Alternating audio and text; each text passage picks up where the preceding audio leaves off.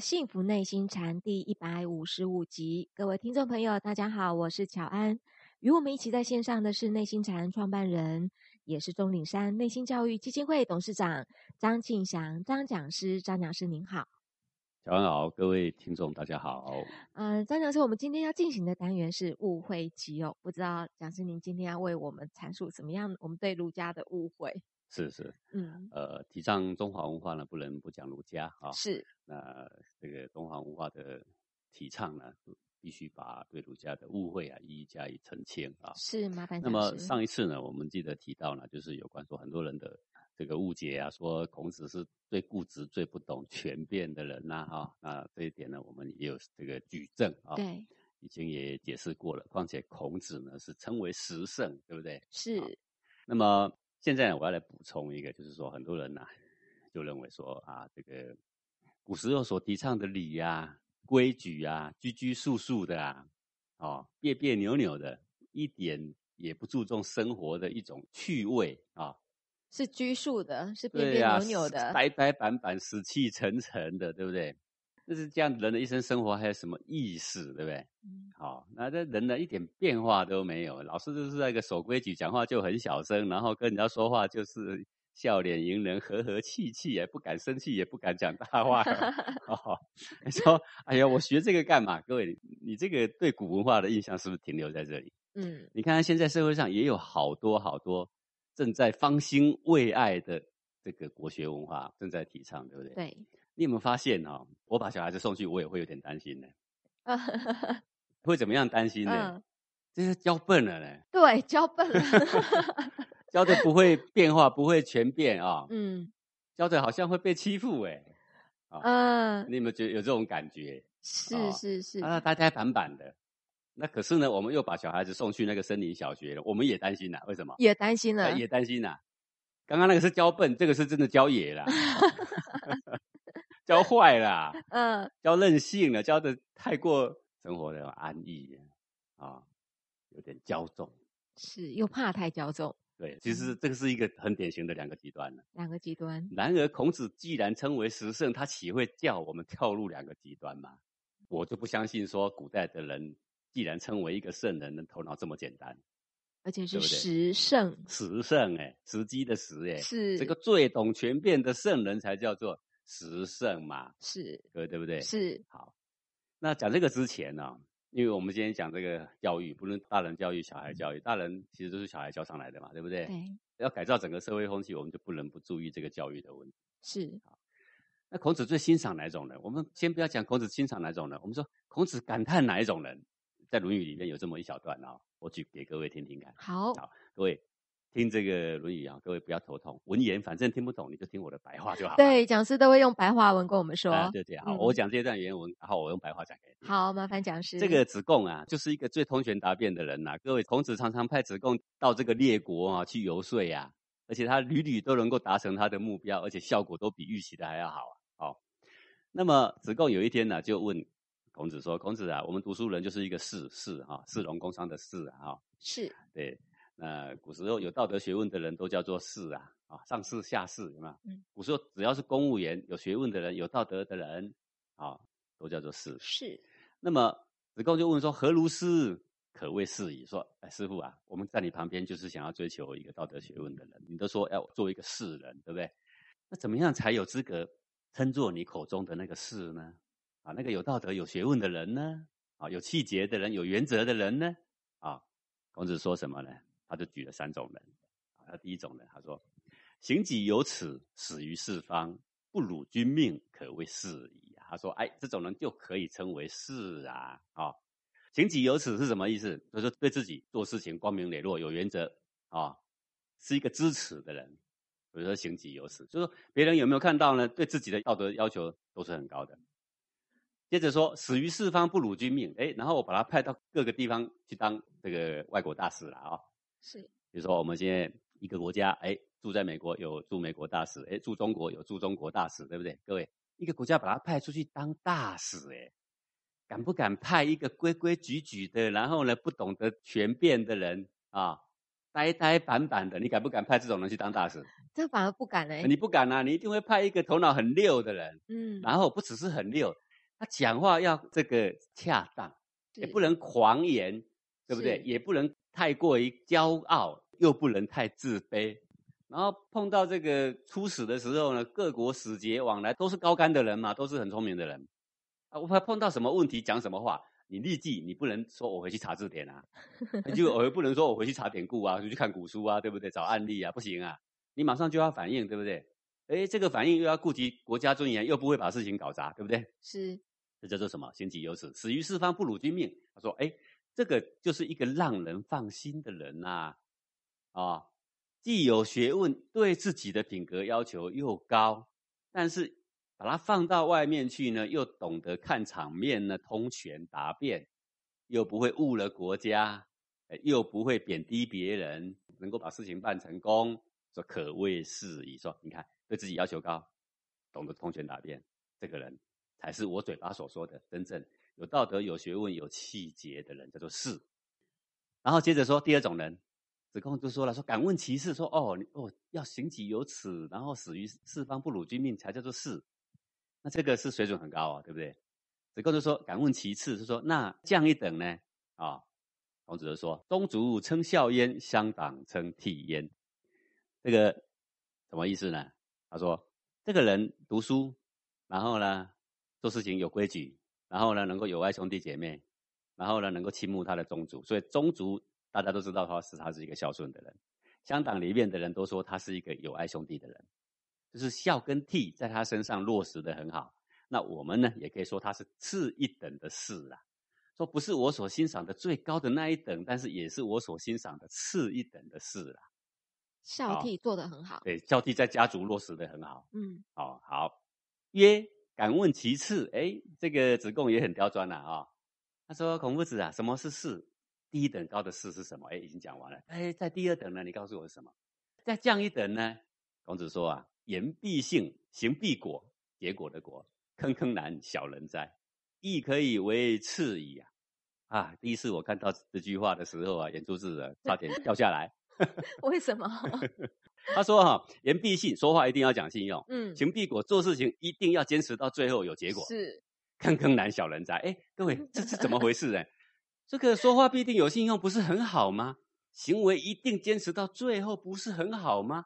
坑坑难小人在，各位，什么叫坑坑难？就是又臭又硬的石头，叫做坑坑难。茅坑里面的臭石头，叫做坑坑难。真是个小人呐！哎呀，如果是这种人啊，要求自己甚为严谨，然后却不懂得通权达变，硬得跟粪坑臭石头一样。哎呀，可惜呀！但是我勉强我要承认说，他在是第三等的事啊。啊，各位，你看哦，第一等的事行己有耻，死于四方，不辱君命。孔子是称道的，他说可谓是矣，这就是是。第二等，他说宗族称孝焉，乡党称悌焉。哎，这个人为人处事，那起码他在宗族乡党里面，他还能够调和大家，对不对？好，那这是次一等。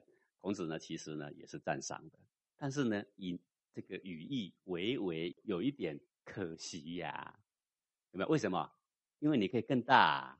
你可以更通权达变呐，所以孔子是喜欢人家通权达变的。各位，你有没有发现？有。孔子最讨厌那种固执不通、自以为很有德性、自以为很有信用，学个理固执个理，学个信固执个信，学个义固执个义，有没有？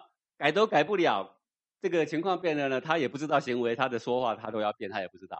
弄到最后呢，大家很难看，不知道怎么收拾，对吗？他自己也不知道怎么收拾，对吧？古人这种人是不是很多？是。大家动不动就寻死啊。动不动我就要以死来明志，是没什么大事就先切腹，坑坑难，小人在，亦可以为次矣。说，哎呀，这种事我觉得最可惜的呀，就算是我所认可的事的最下等吧。但是，那这个他的这种贬义就很明白了，坑坑难，小人哉。所以为什么我说我第一次看到这个话的时候啊，因为那时候正在研究这些国学。看着看着看着啊，我的嘴巴就是啊张很大，眼睛瞪很大啊，这怎么回事？应该是包啊，怎么是扁呢？嗯，对不对？是啊，从从这个话语里面，我们就可以去揣摩孔子的心思啊。刚好在孟子里面也有一段呢，说到这个事情，就是性跟果这个问题。孟子怎么说呢？他说什么叫大人？他说大人者，言不必信啊，刚好相反，行不必果，哎呀，也是相反。为义所在，哈，什么意思？他说哈，孔子骂那个坑坑难小人哉的小人叫做言必信，行必果。什么叫大人？言不必信，言不必信果，。说话不必一定讲信用，行不必果。做事情不一定要做到坚持到有结果。那你说是怎么样？哎，我们从小不是要告诉我们有信用吗？以前不是举例子吗？举什么例子？古代有一个人叫韦生啊，韦生跟了一个女子有约会啊，约会在哪里呢？在某一个桥的桥墩下。结果呢，韦生就依那个时辰，他是一个非常讲信用的人嘛，他就去了赴约。结果呢，那个女人没来，女人没来，那个韦生说：“我一定要等到她，因为我们当时约好不见不散的啊，对不对？讲信用，我怎么能够不讲信用呢？虽然他没来，我肯定他会来的，因为他说不见不散了呀。好，结果呢，他在那边等，已经错过时间了，他等等等，结果呢，下了一场大雨，山洪爆发，洪水冲过来了。各位，我们那个时候应该怎么办？跑啦，拔腿就跑啊！女朋友没有没关系嘛，改天再交就有了嘛。各命才位啊，重要。这个信只是两个人的小约会，是这个信虽然重要，没有比命更重要。是，所以孟子还说：“言不必信。”虽然我说过话不见不散，但是这个时候呢，有更大的事情来跟这个小信来相比的话，那这个信就不必守了。他说言不一定要有信用，行不必果。我们说我们在这里不见不散，你一定要坚持到，一定要见到面吗？可以的。如果今天没有山洪的话，我们就等到星星月亮出来也没关系呀、各位对不对？顺便人家既然是女朋友嘛，就说我很喜欢你，我你看天上有星星我都在见，也可以啊。但是问题是现在山洪爆发嘛，山洪爆发这个行为就不一定要坚持到最后你所说的那个结果，为义所在，义就是道义的义，就看这个事情合不合义理。对，什么叫做合不合义？就是我们一直强调的大小先后，大小先后。哦，只要大的碰到小的，哎，啊，先把大的顾虑好，小的失去没关系。啊，这个必须先的你要先顾虑好，可以后面的呢，我们后面再做没关系。说现在有两个事情要办，一个呢是有时效性的，必须先做；一个呢是哎两个月之后的事情，一个是燃眉之急。那现在我只有一个小时时间，各位你先办哪个？当然是这个有时效性的这一项啊，对不对？为义所在，义者宜也，就是适宜的宜，就看怎么样呢？哎，可以得到最大的益处，而损失是最小的。好，当鱼与熊掌不可兼得，当两难的时候，我们就是要用大小先后，大小先后。哎，我们现在我们的这个小树苗的这个呃教育的班呐、啊，哦，对都是小孩子、小学生嘛，是我们就是以这个为主轴啊，把这个小孩子教一教放回去之后，家长开心的不得了啊，是啊是啊，啊，讲是开心的不得了啊！上次我们不 是举到一个例子，一个小孩子，嗯，他回家的时候发现他感冒了，对他都犹豫啊，到底我要先写功课好呢，还是要先睡觉好？是，哎，他自己大小先后，大小先后再评比一下，那当然是身体健康重要喽。对，而且等我身体健康好，那个书再补上去也可以喽。所以他就先去休息，早上凌晨四点没事，他再起来赶哎作业，哎他自己决定的，对对如果孔子在世的话，一定会说：“哎呀，可谓是矣呀、可谓是矣呀。对呀、你这是通权达变的小孩子了嘛，是对不对？是不我给他教到说，你一定要讲信用。为什么讲信用？因为你跟父母约好了，怎么样约好了？说回家之后一定要先写功课。哎，各位是不是都约好了？对，如果没有更大的事情，平常是这样约好了，所以我必须这样做。但是今天如果我的身体呢，哎，万一高烧了，啊，万一头脑烧坏了，会不会？哎，这是极有可能哦。万一身体怎么样，会不会？有啊，有可能、哦。是在这种情况之下的话，我如果让身体受伤，是不是更不孝于父母啊？是，哎，这两个比啊，一个是没有写功课，不孝于父母；一个是把身体弄伤了，不孝于父母。哪一个严重？当然身体弄伤了，哎，身体弄伤这个事情，这个不孝就严重了哦。对，所以以大不孝跟小不孝来比的话，我们哎一定要先圆满哪一个呢？我们要不要让大不孝产生嗯？所以先去睡觉还是先写功课？先睡觉，先哎把先身体养好，好，先不要头昏眼花，然后瞪着眼睛，牙签撑着眼皮，然后呢要把功课写完，不要学那个尾声啊，抱桥墩而死啊。所以这个家长他为什么开心？他就开心说自己的小孩才小学三年级，他可以知道说，呃，小朋友的身体比较重要，他要先休息，然后再来起来写作业。他可以自己做这样子通权达变的做法。对，这种嗯小孩子哦，你送给人家教，要教明理啦。对，我所有是上课的时候也是一样，有教那个青少年班也是一样。我一上台我就跟他们讲，你不要期盼我把你教乖，嗯，我不是要达成这个目的，我也不是要把你教笨，是但我更不可能把你教坏。是，那你们今天来学什么？是学明理而已啦。学明理，呃，讲师不好意思，因为我们今天刚好就是小树苗嘛，所以早上的时候就有家长他们是原地，然后把小朋友送过来。他今天就来讲，他说：“麻烦你跟我们当校长说一下，现在的教育哦，真的要成功要好，真的要靠校长您了。为什么？因为他们知道的，所有的学校教育要教的小孩子就是乖乖乖，到底要乖到哪里去啊？所以那个家长都觉得说，我们要教小孩子，不就是要教明理吗？那送到哪里？我只能送到皇庭书院来啊，不能教到乖乖的挨打啦。嗯，好，对不对？是，万一碰到的事情。”必须要拔腿就要跑嘛，必须要回首就得回首，必须要回首就得回首，对，就得回首了。对，但是你不能说没事的时候，结果呢，哎，你用拐子拐人家一下，哎，这就是说不通的嘛，对不对？是是，要教明理。对，孔子、孟子的意思，大人者言不必信，行不必果，为义所在。哎呀，我真的这两句呀，我第一次看到的时候，嘴巴张开啊，下巴差点掉到茶杯里啊，真的啊。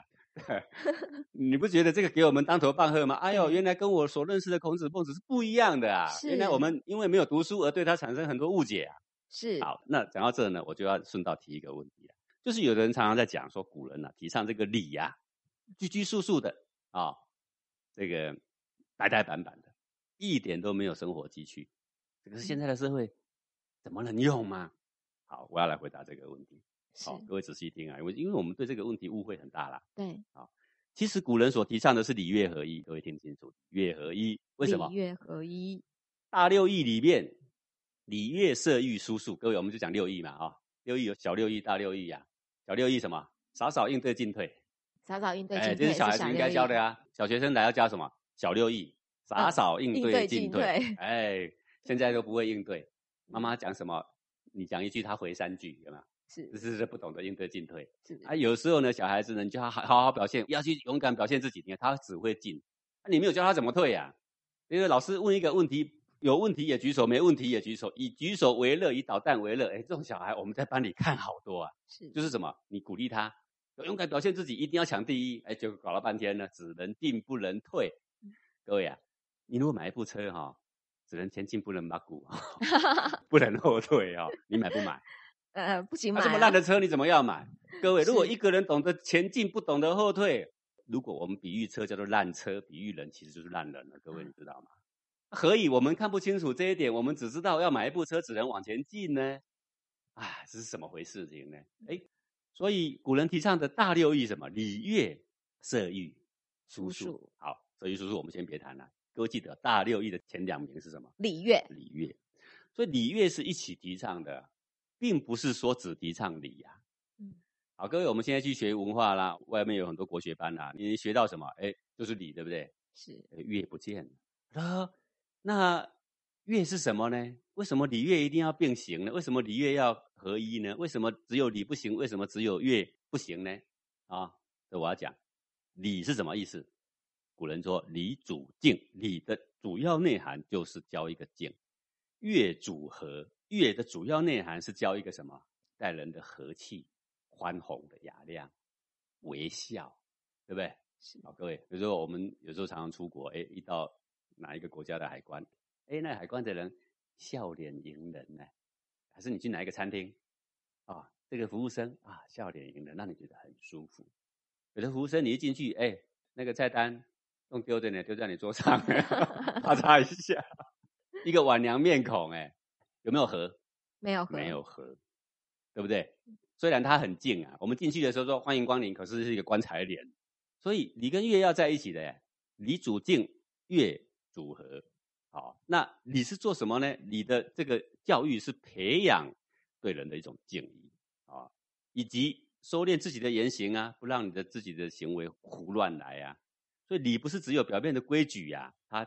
其实还是一种待人处事的一种公平的原则，对自己的要求的一种原则。人家对你敬，你要对人家的敬，对不对？没有人不喜欢不受尊重，对不对？好，那你既然没有人喜欢被不尊重，那你就是喜欢被尊重。我们你要不要尊重人？要啊！你要尊重人啊！为什么你去餐厅的时候有钱就能够任性，然后呢大手一挥，哎颐指气使，把那个服务生喊东喊西的，刁难这个刁难那个？好像这样才能够显示出我就是有钱就是大爷，这很粗俗哎，是吧？因为对人不敬，嗯，人家对你呢就会嘲笑。你一走的时候，人家就批评有加，你现在有钱，你是客人，人家不敢对你怎样。你一走啊，人家就看到你就吐口水，对不对？是好，所以礼呢就是教人家一种敬，人家敬你，你要敬人是一种公平的原则。越是教什么呢？乐的目的啊是要让过于严肃的气氛得到轻松跟调和，得到愉悦。各位你听清楚哦，乐是一种愉悦、轻松，但是呢却不失规矩礼貌。哦，所以乐这个字，各位啊，不是只有音乐啊。乐是破音字，乐还可以怎么练？乐乐啊，就是快乐的乐啊。可是乐为什么又是乐？同一个字，就是因为你看，我们如果这个现在如果很很严肃啊，或者是你现在心情不好，或者是很紧张，我们只要放一下轻音乐，哎，你马上好像全身的关节啊、螺丝好像都松了，调和一下，对不对？嗯你看是不是有这个效果？是乐的内涵倒不是音乐哦，嗯而是那个轻松。对，把那个轻松给你教出来。哦，所以各位记得了，乐不是音乐，乐不是乐器，不是说呃，张老师讲的说哈、学了理还要再学乐啊，那我赶快去报音乐班，不是不是这个音乐班的问题啊，嗯而是一个人在严肃的规矩的环境里，也有轻松、自然的、愉快的能力。的能力，我说是个能力，各位你听清楚啊、诶好比我们的国家元首，哎，出到外国去访问了，你有没有发现对方二十一响礼炮一放，哦，那气氛好严肃。但是呢，如果是一个非常豁达、磊落、大度的人，他虽然面临这么严肃的隆重的场面，哎，他一开口一讲话，一个眉宇眼神之间，就流露非常轻松而自信，诶，就忽然让我们的心怎么样松下来了，各位对不对啊？是那个松下来，那个就是乐。那这个乐呀啊，呃，不是只有音乐，音乐只是这边所谓的乐的之一啦。之一，可能够让我们轻松的，能够让我们更和谐的选项很多很多。音乐是不是其中的一项？对，这它是一个能力，你有没有？尊重别人的能力？嗯，哦，所以说只有你的能力哈、而没有月的能力。各位，你想想看是什么结果？这个人一定难免过于严肃，了无生趣，是肯定的。各位，你一定也有很多这种朋友。是而这种朋友在哪里最多？你知道吗？国学班。国学班最多，都是理硬硬的，嗯，哎，对，规规矩矩的，规规矩矩文文，雅雅的，是哎，那个举止很高尚，哎嗯，就是了无生趣。是但是我们反过来说哈，如果这个人只有乐的能力，没有理的能力，哎，各位想想看什么结果？哎，这个人就会变及时行乐主义者。嗯这个人他头脑里面满脑子装的就是只要我喜欢，有什么不可以？嗯也不行，对他就是从感官上能够满足的事情，他都能够做。因为怎么样？因为要活得自在嘛，因为人生很短嘛，人生就要活得快活嘛。那么多的执着干什么？为什么？他没有理，他不尊重自己，他也不会尊重别人，对不对？这种人往往是完全不会顾及别人的感受，所沦落的结果就是什么呀？放浪自私，无所不为。嗯哦，只有乐的人必定自私，只有理的人很能克己，但是呢，就是无趣。对，就是讲是你讲的那个刹车油门，它要调和的，前对，进后你要退要买部车，你不能只有刹车，你也不能只有油门嘛，对不对？嗯所以礼乐必须合一，是礼乐教化必须并行。哦，这个礼应该遵循什么原则？哦，那乐呢又可以有什么作为？两者呢？各位记得啊，我们要两个同时交给小孩，要同时交给孩子，对，哦，才能够使小孩不偏不倚，走在这个屈伸自如、进退自如的一个中道上。是好，所以啊，教小孩怎么样守规矩，同时你也要教他什么时候可以不守这些规矩，哎，要一次教给他哦。嗯教小孩要安静，同时也要教给他说什么时候你不必安静，你尽可放情的去叫去跳，哎，同时教给他。教小孩怎么样要严肃起来，很多场合都要严肃起来，对不对？是。那你同时要教他说什么时候可以完全的放松跟活泼，是。这个就是你两端不能只教一端呐、对，很多家长小孩很坏，要送去学校，然后呢，我们收到之后呢，就要教他什么？哦，教他很规矩，教他很安静，教他很严肃，教他回去鞠躬，跟爸爸妈妈说好，对吧？早上起床说爸爸妈妈早安，哎，各位，我们是养个小孩，我们又不是养机器人，不是吗？是哦，啊当小孩被教成那样，你担不担心？担心哎呀，啊，也很担心呐、嗯哦，啊，但是如果你的小孩整天蹦蹦跳跳，整天只会叫，整天没有约束力，活泼是活泼，搞砸了很多事，对不对？哎，变成自私自利，只想到自己，完全不顾虑别人，你啊，你担不担心？当然担心，你也很担心呐。是，哦，所以啊，这个我们呢，不是要小孩子能够静不能动，也不是说只能动不能静。我们要小孩的，就是说，该动的时候呢，他知道可以动了；该静的时候，他他有能力静下来。是我这样一动一静，动静合宜，然后我们大人会，哎呦吓一跳，这小孩怎么那么懂事啊？对不对？大家看到说啊，这长大了怎么那么明理啊？哎呀，你这个小孩是怎么教的啊？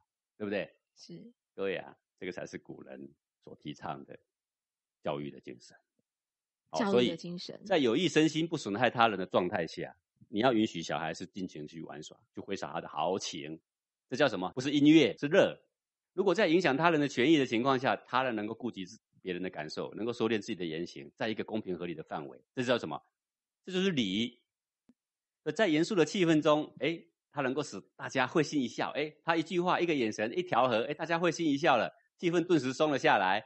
这个是什么？这个就是他的实践乐啊。如果在一个很喧嚣吵嚷的环境里面，他呢能够让大家的内心的浮躁呢，哎，马上归于安详。归于和谐，这是什么？乐，哎，对，那个和谐就是乐。好，各位，所以礼乐呀，一定要合一呀。礼中有乐，乐中有礼呀，一个人才不会堕入两端，而且会变得怎么样？极为懂得全变，通权达变。一个通权达变的人，他知道什么时候呢，已经堕入另外一个极端，他就想办法把他拉回来中道。哎，又堕入另外一个极端，他又想办法把他拉回来中道。这可能就是我们放心让他出使。到他国做我们国家的大使，我们都会非常的放心。嗯，请己有此，死于四方，不辱君命，可谓是矣啊！各位是不是这样子？是。好，那你看看现在的社会教育，你不论家庭也好，学校也好，不是走路太过严苛严谨的极端，就是走路了太过放任的极端。各位对不对啊？对。那你一走路太严谨，就像他虐待小孩一样；那你走路的太松，就是溺爱、骄奢淫逸、无所不为。